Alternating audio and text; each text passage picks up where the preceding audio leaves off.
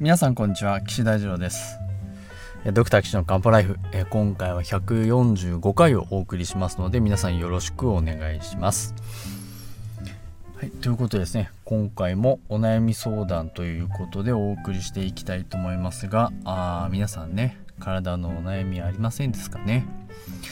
まああの西洋医学でねあの治療してて良くならないとかうーんえっとなんだろう検査しても異常がなくて病院で困ったとかねそういったことはよくありますかね。いや言い方悪いですけどお医者さんもですねなんか病ねなんか訴えてきて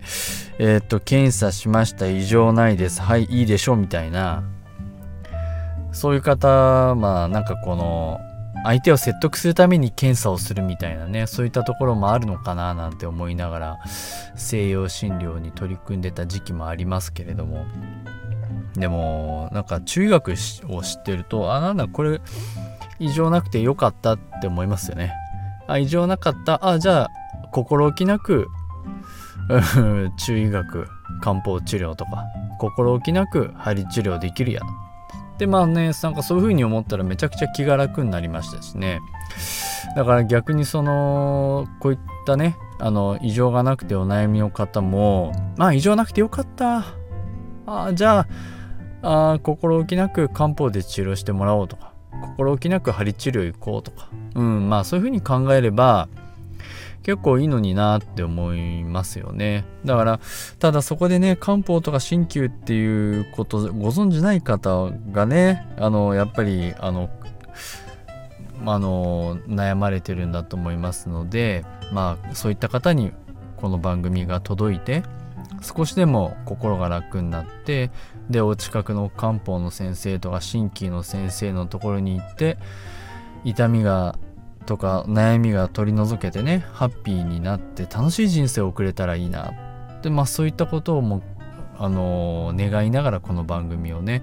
始めたんですがまあいつの間に多分2018年から始めたんだと思うんですけどあっという間に34年うん23年経ちましたね。うん。まあ、たくさんのお悩みを伺ってきてどうしたらいいか皆さんにお伝えしているわけですが今回もまたそういうねあのちょっと西洋医学ではなかなか異常なかったんですけどっていう方ですね。あのお話をしたいと思います。今日は西洋医学のお話。次回は中医学のお話ということでね、えー、お伝えしていきますので皆さんお聞きください。今回は88歳の女性の方のお悩みです。えー、呼吸困難息苦しいっていうことであの一番お辛いところはねそこだそうです。えー、っと今までの病気としては肝嚢胞白内障眼瞼下垂、まあ、眼瞼下垂まぶ上まぶたが下がっちゃうっていうそういった状態ですね、えー、腰椎の圧迫骨折はい。あのー、転んで背骨がくしゃってこう潰れちゃう、まあ、そういう骨折ですね。それとあと便秘があります。ということで、えー、メトクロプラミド酸化マグネシウム竹キャブといったところでお薬飲んでらっしゃいます。まあ肝嚢胞っていうのはねあのー、名前聞くとえー、肝臓の病気心配ってなるんですけどまあ簡単に言えばあの肝臓の中に水風船ができてまあそのままですっていう、まあ、そういう状態なんで、まあ、命に関わることはないですからよっぽどそのうーんとそうですね。人間の頭ぐらいになって肝臓の組織がなくなっちゃうよっていうことにならない限りは特にまあ治療することはない、まあ、そういった疾患でございます、まあ、今回の息苦しいには関係ないかなと思いますね。はい。でこれどうなったかっていうとある日、えー、夕方から息苦しさを感じてたんですけれども翌朝ですね。朝4時頃。もう息が吸えなくて吸えなくて苦しいって言ってから目が覚めたそうなんです。で喉がこうグッと締まって詰まる感じがして息ができずあのー、寝室でこうなんてうーんゴロゴロしてた。七点抜刀っていうんですかね。あのーうーってなってたんでしょうね。ちょっと具体的にはわからないですけど。でそこをご家族の方が発見してえー、っと主治医の方に連絡したと。どうしたらいいですか？ね。まあ朝4時でよくね先生も対応してくれたと思いますけど。まあなんすかね9時ぐらいまで待ってたんですかね。クリニックがね主治医の先生が開ける時間までね。でそしたら心筋梗塞もしかもしれないからすぐ受診してくださいって言われてあのまあ違う大きな病院に行ったそうです。でその大きな病院行ったところあの息苦しいっていうまあまだ続いてたんですかね。そうするとじゃあ朝4時から9時10時ぐらいですかね。息苦し、まあ、の指でね最近もあのコロナで肺炎になって末梢酸素飽和度何パーセントっていうのはよくニュースで目にしますけれどもこの指の先でね酸素が何パーセント来てますかっていうのを測るのが100%だった。良かったですね。で心電図やレントゲンで、まあ、血液も異常なかった。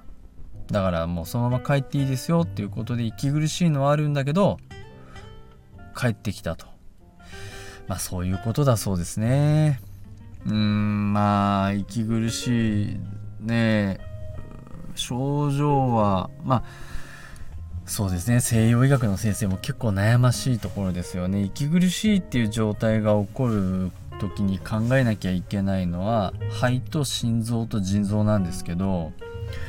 うーんやっぱり一番空気を吸うところは肺ですから肺に何か異常があればまあレントゲンでこう出てきますよね。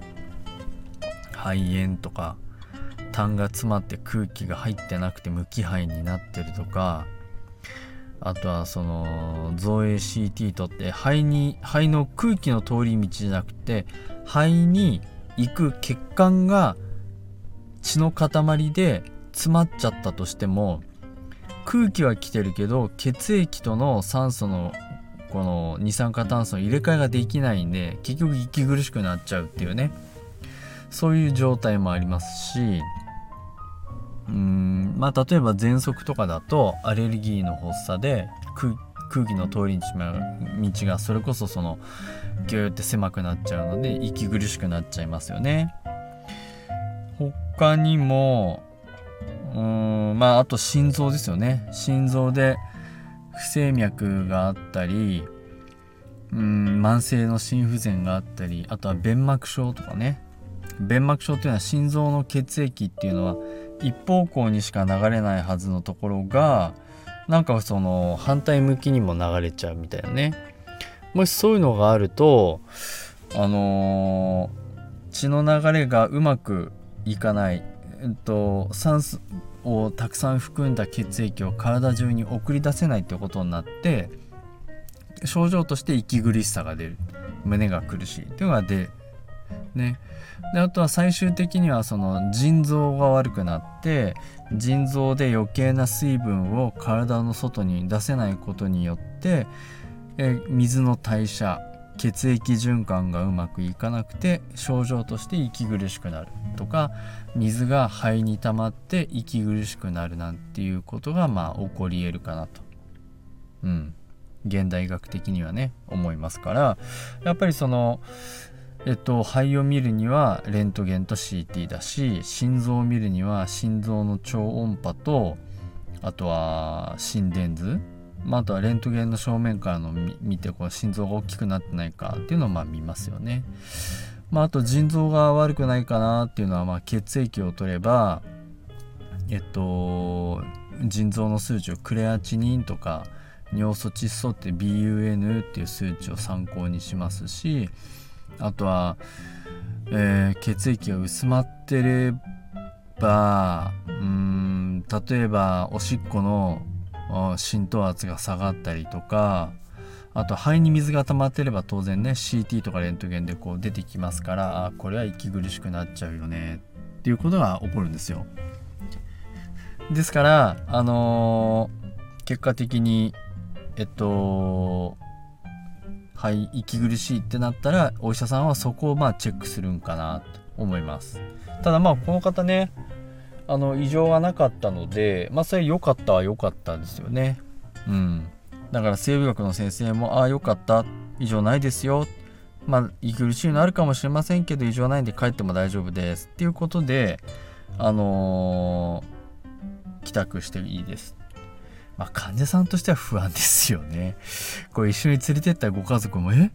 大丈夫なの？って不安になれるとは思いますけど、まあ、でも異常ないからね、治療できないし、うん、よくこういう時にね、点滴してくださいとか注射してくださいって言われるんですけど、うん、異常がないのにじゃあ何の注射するか異常がないのに何の点滴するかっていうことをね悩んじゃいますよねお医者さんもね。なんかしてあげたいけどうーん異常ないからな。どうしよう。注射もないしな。ってねなっちゃいますよね。だから水入れていいものかどうか、まあ腎まあ、採血してね腎臓が悪くなければ点滴しても悪くはない。で余計な水はおしっこで出てきますから、まあ、点滴まあなんだろう。まああの言い方悪いですけど気休め。あもうもうちょっとよく言えばあの、えっと、プラセボ効果。なんかこの点滴してもらったから大丈夫みたいな、まあ、そういう効果を狙ってやるんであればまあ、点滴してね安静にしてって。ででも実際ねそれでその良くなりましたっていう人も中にはいるんでまあやっちゃダメってことはないと思うんですけどまあ医学的には理論的ではないかなとは思います。だからこういう時は漢方治療するととっても良くなりますからまああの僕だったら漢方薬飲んでもらったりとか針治療した方まあ、それでお助けでお助けっていうとちょっとねおこがましいですけどお手伝いできるんじゃないかなと思ってます。はい、なので次回ですねあの中医学ではこういうのどうやって考えたらいいかなっていうのをお話ししたいと思いますので是非皆さんねお聞きいただけたらなと思います。えっと、過去にもですね胸がセクセクするとかなんかそのいろんなことで訴えてらっしゃる方がをお話をしてたりしますので是非そちらもね聞いてみてください。あの過去のものは100回分最新のものから100回分ぐらいまでは iPod、まあ、ポッドキャストで表示されるのです。これあのブログの、えっと、制限でちょっと100回以上あ表示できなくなってます。で、それ以前のものに関してはあの、えっと、スタンド FM っていうアプリがあって、そちらでも並行して掲載してます。同じ内容を。でそちらは過去のものまで全部あのご視聴できますのであの過去分全部聞きたいっていう方は是非ですねスタンド FM っていうところをアプリをダウンロードして、えー、ドクター騎士の漢方ライフって同じ名前でやってますから、まあ、そちら検索していただいて、えー、登録していただければいいかなと思いますのでよろしくお願いします。えー、お悩みの方はですね、えっ、と、相変わらず、えー、岸漢方クリニックのホームページのお問い合わせ欄と、あとはそのホームページに掲載している LINE のアカウントから、あのー、募集しておりますので、お悩みはない方がいいんですけれども、もしお悩みでお困りの方は、あの、お便りいただければ、この番組でお話しさせていただきます。ホームページの URL は、高崎漢方人道 .com です。takasaki-kanpo.jimdo.com になります。えー、お辛いお悩みね、お抱えの方は、まあ、まあ、治療に行く前に、まあ、ちょっと私のところで相談していただいてもいいかなと思いますので、お便りをお寄せください。ということで、次回はですね、この方の胸息苦しい呼吸困難をあの中医学的にはこんな風に考えて治療できますよっていうことをお話ししたいので是非皆さんねおお聞きください。はいということでじゃあ皆さんまた次回お会いしましょう。さようなら。